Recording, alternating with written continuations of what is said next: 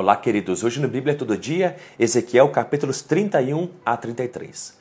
Os dois primeiros capítulos vai falar sobre então o juízo de Deus ao faraó uh, uh, e a comparação nesse capítulo, pelo menos 31 aqui, é duas coisas é, que Deus é, derrama sobre o coração do profeta para que ele então fale ao rei é, é do Egito, ao faraó. Inclusive o verso número 2 diz, filho do homem, né, ao profeta Ezequiel, é, dize ao faraó rei do Egito. Então essa palavra precisava chegar aos ouvidos do faraó. Olha que coisa mais interessante. E, e, e, qual é a palavra que precisava ser é, chega até o, ao faraó? Quem é comparável a ti na tua grandeza? Então Deus sabia que havia exaltado de alguma forma é, é, faraó e, e, todo o Egito, sabia que eles eram grandes, mas Deus agora compara ao faraó a duas coisas. Uma árvore, geralmente é, é, é no Antigo Testamento os imperadores eram comparados como árvores, uh, uh, frondosas e, e, e, por um longo tempo de vida. E também aqui ele compara no verso número 3 ao faraó ao rei da Síria, ou melhor dizendo, a Assíria. Compara o Egito com a Assíria, porque a Síria era um, um povo realmente muito grande da época também, muito forte, e essa comparação então é com a Assíria. Por que, que Deus está comparando o Egito com a Síria? Mesmo que o Egito seja grande e frondoso, essa árvore frondosa e esse, esse país grande, esse império grande, a Síria era um país muito maior e a Síria, lembre-se, ela foi destruída pela Babilônia. Então, como está vindo o juízo de Deus e Deus quer quebrar esse orgulho do rei do Egito, do faraó, ele está dizendo: olha, assim como alguém maior do que você, a Síria, foi destruída pela Babilônia, você vai acontecer com você a mesma coisa ali no verso número 11. Eu o entregarei nas mãos da nação mais poderosa, que lhe dará o tratamento merecido. Eu já o lancei fora. Então, Deus estava dizendo que da mesma forma como os assírios foram destruídos, o Egito também seria e o faraó, de alguma forma, é, precisava estar percebendo disso. Por que, que Deus, olha que coisa mais interessante, ainda que venha juízo da parte de Deus sobre esses povos vizinhos de Israel, por que, que Deus manda uma profecia, fala a Ezequiel para dizer especificamente ao faraó, dize ao faraó. Essa profecia é para uma pessoa. Por quê? O próprio capítulo ali, número 33 vai dizer que, no verso número 11, tão certo como eu vivo, diz o Senhor Deus, não tenho prazer na morte do ímpio, mas sim que o ímpio se converta do seu caminho e viva.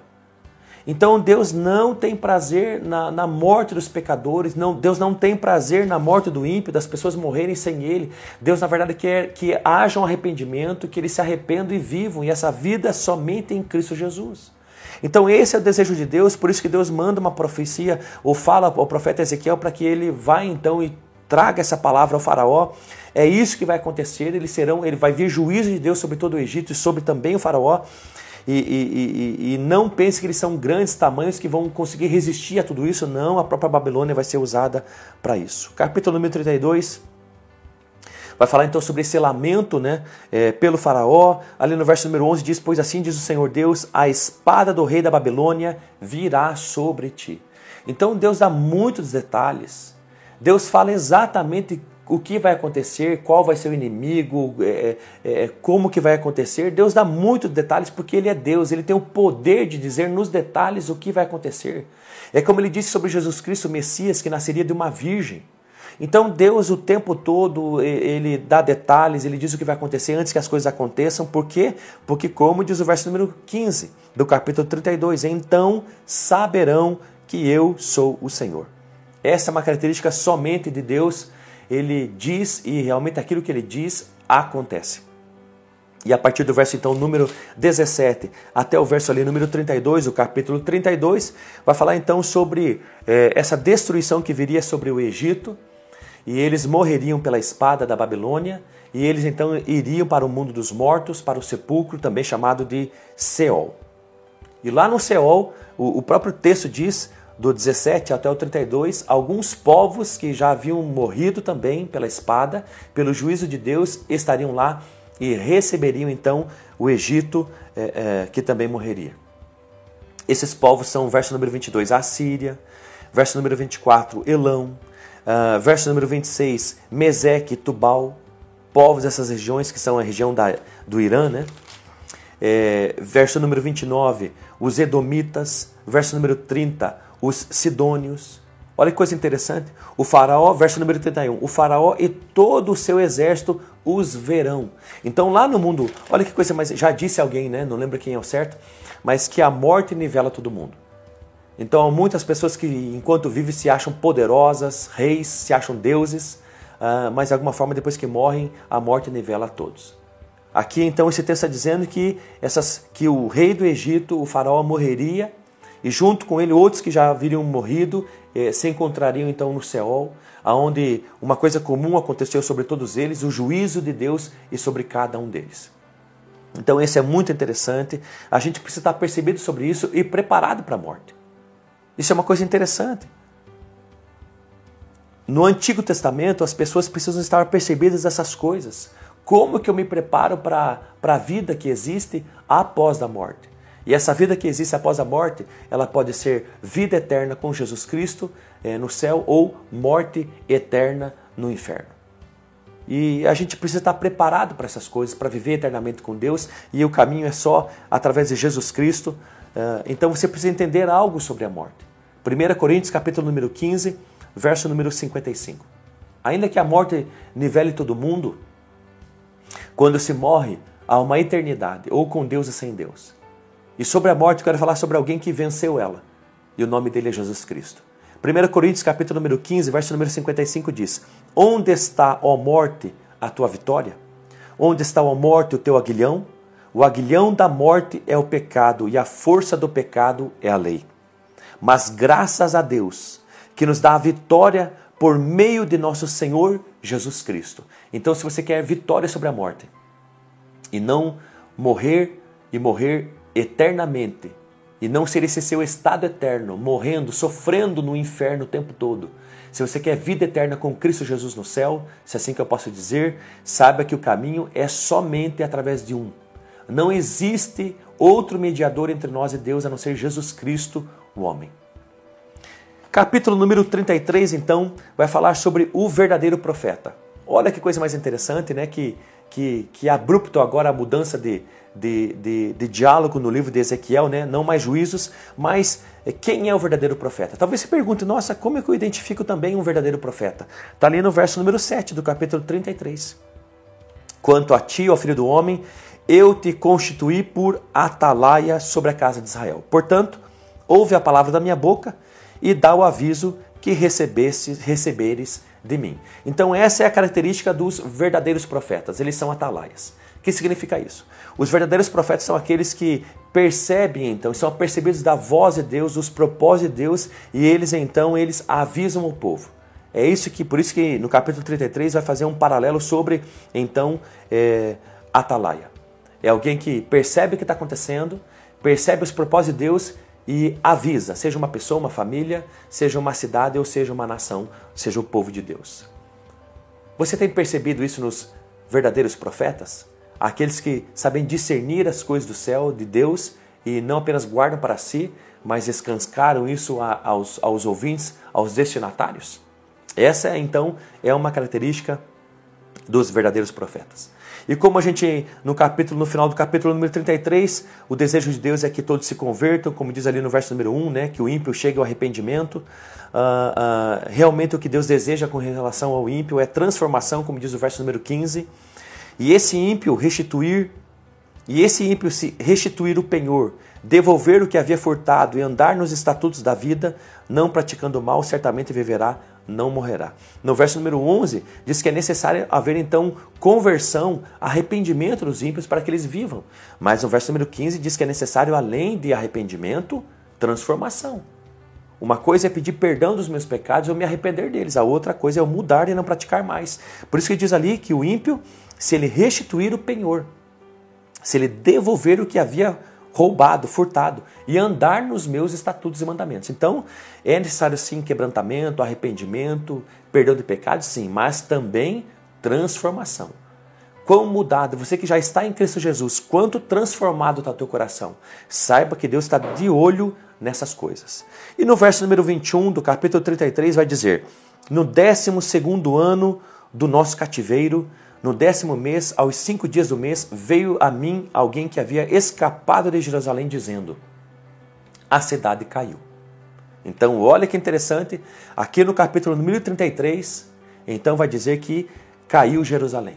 Lembre-se, Ezequiel estava na Babilônia, foi levado lá no segundo exílio por Nabucodonosor e está entre os exilados. Está entre o povo de Israel, os judeus, mas na Babilônia. Lá em Jerusalém está Jeremias. Só que agora aqui no capítulo número 33, no 12 ano do cativeiro. Olha que interessante, 12 anos depois já que eles estavam no cativeiro, contemporâneos Ezequiel e Jeremias, Ezequiel na Babilônia com parte do povo de Israel e Jeremias em Jerusalém, no reino do sul de Judá, com, com Jeremias com parte da população também que permaneceu lá. Doze anos então depois do cativeiro, é, Jerusalém caiu. Olha que interessante. Ezequiel não estava lá, estava na Babilônia, mas Deus estava mostrando para ele que a cidade agora estava sendo sitiada e conquistada. Jerusalém caiu. Aquilo que Ezequiel havia profetizado da parte de Deus ao povo capítulos antes, anos antes, já passou 12 anos, aquilo que Deus disse estava agora se concretizando. Olha que coisa mais séria isso. Olha como Deus mostra as coisas aos seus filhos, aos profetas. Olha como Deus revela as suas coisas.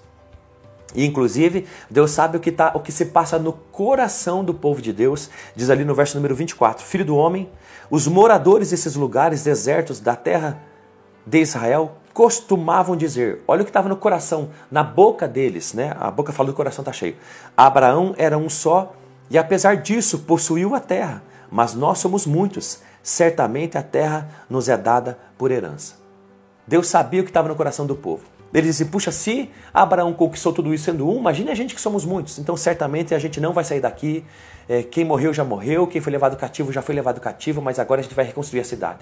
É isso que estava no coração então do povo, mas Deus sabe o que está no nosso coração. Deus sabe o que nós pensamos, Deus sabe o que está no seu coração, Deus sabe o que está nos meus pensamentos, no meu coração. Então não ache que isso se esconde de Deus. Acerte as contas do Deus, com Deus, coloque o teu coração diante de Deus, aquilo que está na tua alma, é, é, é, confronte a luz das Escrituras, pense sobre essas coisas e saiba de uma coisa: ainda que a gente tenha um bom pensamento acerca das coisas, certamente a gente vai conquistar, aquilo é nosso, Deus vai nos dar possessão, posso todas as coisas daquele que me fortalece. Saiba de uma coisa, aquilo que diz o verso 25 e 26. De forma nenhuma vai possuir aquilo que Deus prometeu, ainda que haja promessa, alguém que tem é, é, é, adorado ídolos e derramado sangue, como diz o verso número 25. Sabe de uma coisa? Ainda que seja promessa de Deus, de alguma forma, de forma nenhuma, aquele que contamina a mulher do seu próximo vai conquistar aquilo que Deus prometeu. Saiba de uma coisa, que as promessas de Deus é sine qua non em andarmos nos caminhos de Deus. Entenda isso. A gente acha que a gente vai conquistar aquilo que Deus prometeu para nós de qualquer jeito. Não é de qualquer jeito. Entenda, você serve a um Deus que é santo. E existe uma forma que ele quer ser adorado. Não é de qualquer jeito como a gente acha. Ele estabeleceu uma maneira que, que ele quer que a gente se aproxime dele. É em Cristo Jesus, é em santidade, é seguindo a justiça, é, é tendo seus valores, é, é olhando para as Sagradas Escrituras e, e, e pedindo ajuda de Deus para vencer o pecado e para andar em santidade nos seus caminhos, porque não dá, gente, não dá para a gente viver o verso número 31 é, de qualquer jeito. Como diz ali, e eles vêm a ti como o povo costuma fazer e se assentam diante de ti para ouvir as tuas palavras. Olha que interessante. Deus está dizendo a Ezequiel que esse povo que já está na Babilônia vai até ele até para ouvir. Se senta para ouvir, inclusive.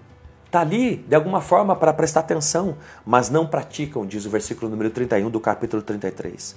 Pois professam muito amor na boca, mas com o coração buscam o lucro. Olha que interessante. Com a boca diz que amam a Deus, com a boca diz que Deus é a nossa prioridade, com a boca diz que Deus é o meu maior amor, mas na verdade o coração está buscando outras coisas, dinheiro, poder, fama, uh, satisfação própria, é outra coisa. E Deus está de olho em tudo isso e é assim que, que acaba o capítulo número 33. Qual é a motivação da tua vida? Qual é a sua prioridade máxima? É Jesus? Saiba que tem como a gente é, é, é, medir se é Jesus mesmo. Como a gente gasta nosso tempo, como a gente gasta nosso dinheiro, como a gente gasta nossa saúde, como a gente gasta nossa vida. Tem como a gente medir se Jesus é a nossa maior prioridade. Então, irmãos, em nome de Jesus, que, que Deus, quando olhar para nós, que não veja uma igreja ou um povo que, que diz que o ama com a boca, mas que o coração está longe. Em nome de Jesus. Mas quando Ele olhar para nós, que realmente veja é, é, essa harmonia entre aquilo que a gente fala e o nosso coração, o que arde dentro dele. Em nome de Jesus, Deus te ama muito.